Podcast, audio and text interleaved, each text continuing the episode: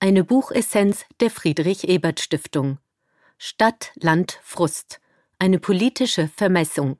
Von Lukas Haffert, erschienen 2022 im CH Beck Verlag München.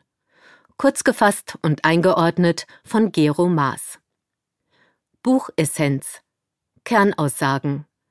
Der Konflikt zwischen Stadt und Land wird auch in Deutschland immer schärfer welche Rolle diese Distanz mittlerweile in der Politik spielt und was es tatsächlich auf sich hat mit der inhaltlichen Ferne der Bundespolitik von den Belangen ländlicher Regionen, ist Teil dieser politischen Vermessung. Während die Kluft zwischen den urbanen Zentren und der Peripherie zunimmt, versuchen die Parteien immer stärker, die lokalen Identitäten der Bürgerinnen politisch zu mobilisieren. Mehr noch erkennt der Autor den Versuch, diesen Gegensätzen politische Sprengkraft zu verleihen. Vor allem die Grünen und die AfD treten als Nutznießer einer neuen Stadt-Land-Spaltung in Erscheinung. Einordnung aus Sicht der sozialen Demokratie. Die Herstellung gleichwertiger Lebensverhältnisse für alle Bürgerinnen ist ein zentraler Handlungsauftrag des Grundgesetzes an die Politik der föderalen Bundesrepublik.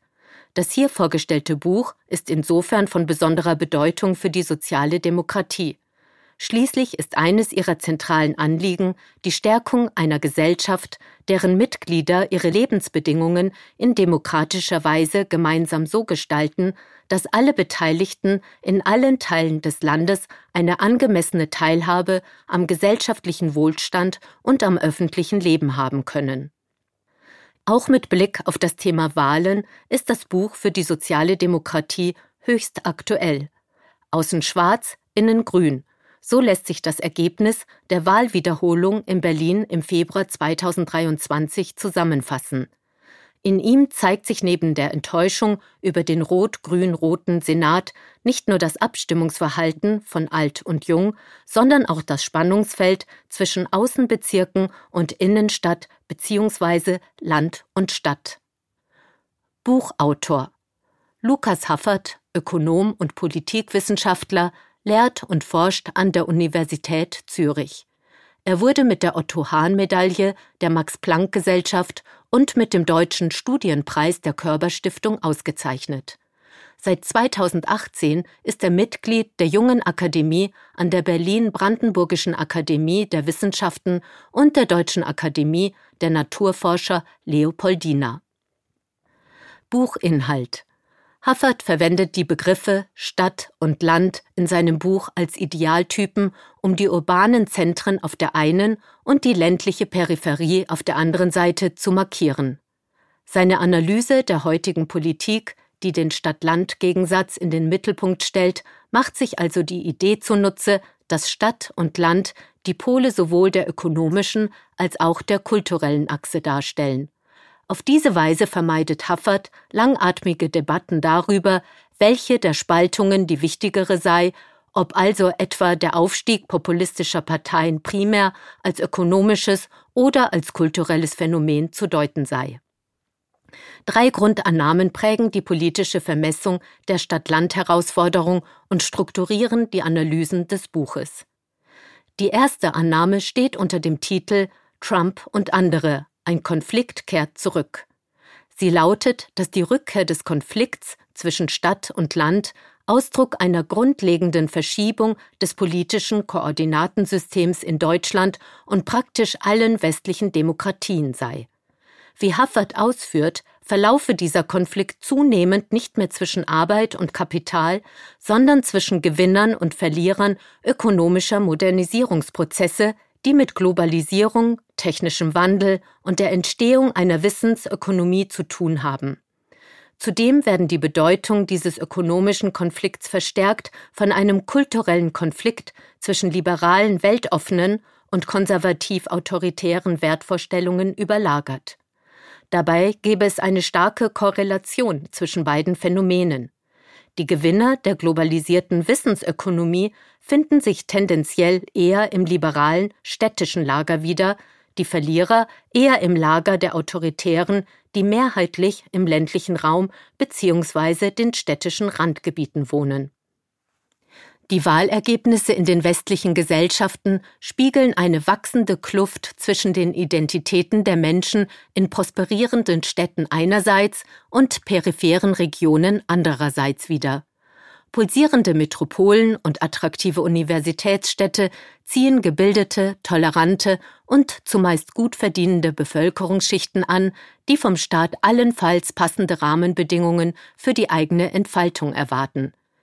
Den Gegenpol zu dieser dynamischen, optimistischen Elite bilden Menschen in ländlichen, teils überalterten Regionen, die ihre Werte und ihren Besitzstand durch andere bedroht sehen, sich mit dem kulturellen oder ökonomischen Wandel schwer tun oder durch Defizite in der Daseinsvorsorge benachteiligt sehen. Die zweite Grundannahme unter dem Titel politische Geographie der Entfremdung zwischen Stadt und Land lautet, dass Wählerinnen eine komplexe politische Welt nicht als Individuen navigieren, sondern sich an Gruppen orientieren, denen sie angehören und die sie als relevant wahrnehmen. Die Frage, ob man wählen geht, welche Partei man wählt und welche Themen bei der Wahlentscheidung im Vordergrund stehen, beantworteten die wenigsten Menschen völlig unabhängig von anderen für sich allein. Die meisten orientierten sich an ihrem Umfeld und den für sie wichtigen Gruppen. Deshalb sei Politik wesentlich ein Konflikt zwischen Gruppen auf der Basis eines identitätsstiftenden Wir-Gefühls. Städtische und ländliche Identitäten seien also keine bloße Folklore, sondern politisch höchst relevant. Zu betonen ist, dass der Autor im Zuge der Etablierung dieser Gegensätze und Spannungen zwischen Stadt und Land die ländliche Region keineswegs einseitig zum Problemfall erklärt. Vielmehr begreift er ländlich geprägte und urbane Milieus als zwei Seiten derselben Dynamik. Orte, die in diesem Prozess tonangebend sind, tragen ebenso zur Polarisierung bei wie Orte, die zurückbleiben.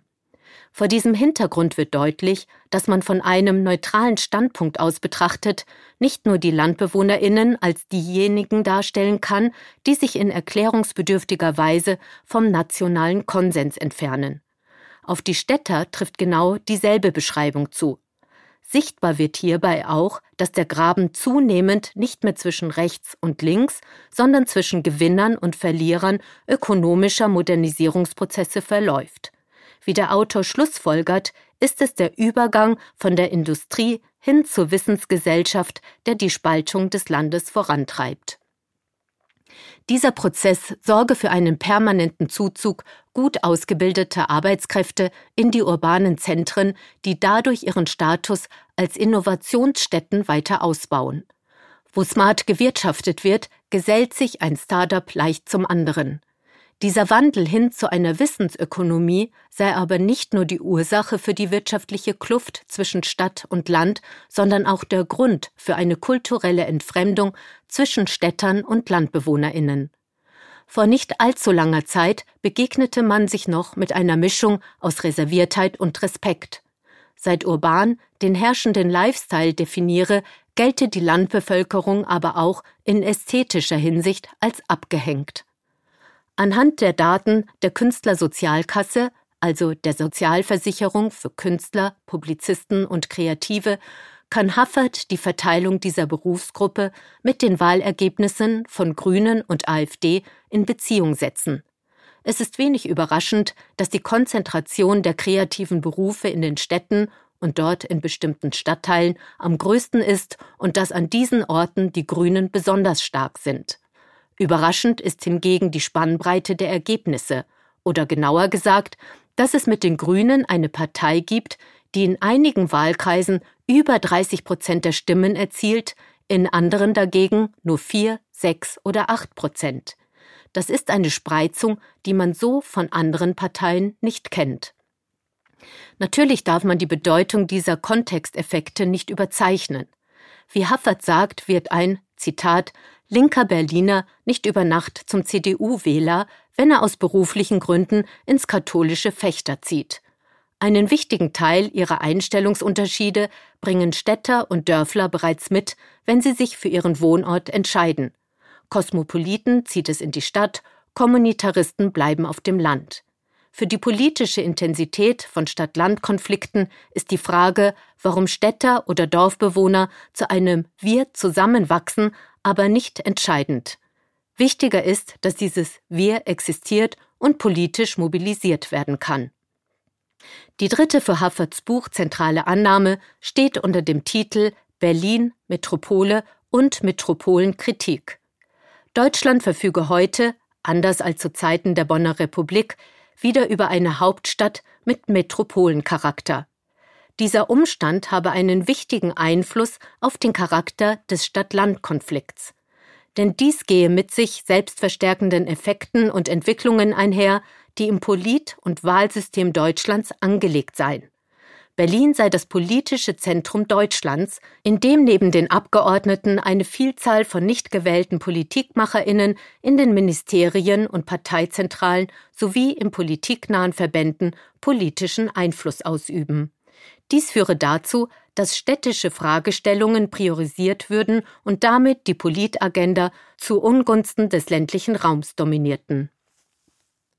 Je mehr also in den Wahlkreisen und in Berlin Politik durch akademisch gebildete und urban geprägte Menschen verantwortet werde, und je mehr sie folglich aus dem Blickwinkel und für die Bedürfnisse urbaner Zentren gestaltet würde, desto größer werde die mentale Distanz zur Peripherie und ihren Erfordernissen und je weniger sich die durch diese Prozesse marginalisierten Gruppen von städtisch und kosmopolitisch gefärbter Politik adressiert und repräsentiert fühlten, desto empfänglicher würden sie für die politischen Angebote der vermeintlichen Kümmerer am rechten Rand des politischen Spektrums. Zusammenfassend kommt der Autor zu folgendem Schluss. Stadt- und Landbewohner standen sich nie besonders freundlich gegenüber. Selten jedoch war das Verhältnis so angespannt wie heute. Seit Donald Trumps Präsidentschaft gilt die Provinz bestenfalls als Ort mit miesem Mobilempfang und im schlechtesten Fall als Tummelplatz antidemokratischer Kräfte. Dass eine Metropole wie Berlin in diesem Kampf zwischen Stadt und Land zum Zankapfel wird, ist naheliegend. Die urbanen Eliten in der Hauptstadt mit ihren liberalen Sitten sind ein gefundenes Fressen für Populisten. Zur Wahrheit gehört aber auch, dass Werte wie die Akzeptanz der Vielfalt von Menschen und Lebensformen, Toleranz und Weltoffenheit allenfalls einem Teil der Bürgerinnen zugutekommen. Jenseits des Berliner S-Bahn-Rings beginnt bereits die Peripherie und damit das Land. Die Ironie des postindustriellen Zeitalters dabei ist, die umstrittene Wahl Berlins zur Hauptstadt und zum Regierungssitz wurde einst auch mit dem Argument verfolgt, hier würde der Politikbetrieb endlich einmal mit der sozialen Realität konfrontiert. Inzwischen sind Abgeordnete, Journalisten und sonstige Kreativkräfte wieder weitgehend unter sich. Buchvotum Grundlegend neu sind Hafferts Einsichten zwar nicht, doch er gräbt tiefer als andere. Der Zugewinn von Hafferts überaus gelungener Analyse liegt in der wesentlich differenzierteren Darstellung der aus dem Spannungsfeld zwischen Stadt und Land resultierenden Konfliktlinien. Statt bloß Behauptungen aufzustellen, spürt er Paradoxien, blinde Flecken und Repräsentationslücken im politischen System auf und unterfüttert diese mit statistischem Material. Überzeugend werden Stadt und Land als noch heute wirksame Identitätsquellen mit politischem Mobilisierungspotenzial beschrieben. Fertige Lösungen finden die Leserinnen in Hafferts Buch nicht. Zu unaufhaltsam sei die ökonomische Dynamik, zu komplex die Problematik, um Patentrezepte für realistisch zu halten, meint der Autor. Er plädiert dafür, mehr über den Umgang mit als über die Ursachen von Stadt-Land-Gegensätzen nachzudenken, weil vieles dafür spreche, dass die Bedeutung dieser Gegensätze in der deutschen Politik in den nächsten Jahren weiter zunehmen wird. Es bleibt einem also nicht erspart, die angebotenen Szenarien selbst weiterzudenken. Wer mag, findet beim Arbeitskreis Nachhaltige Strukturpolitik der Friedrich Ebert Stiftung mehr handlungsanleitende Politikoptionen. Fündig wird man dort auch, wenn man sich für die europäische Dimension dieser Frage oder für Erfolgsrezepte anderer Länder interessiert.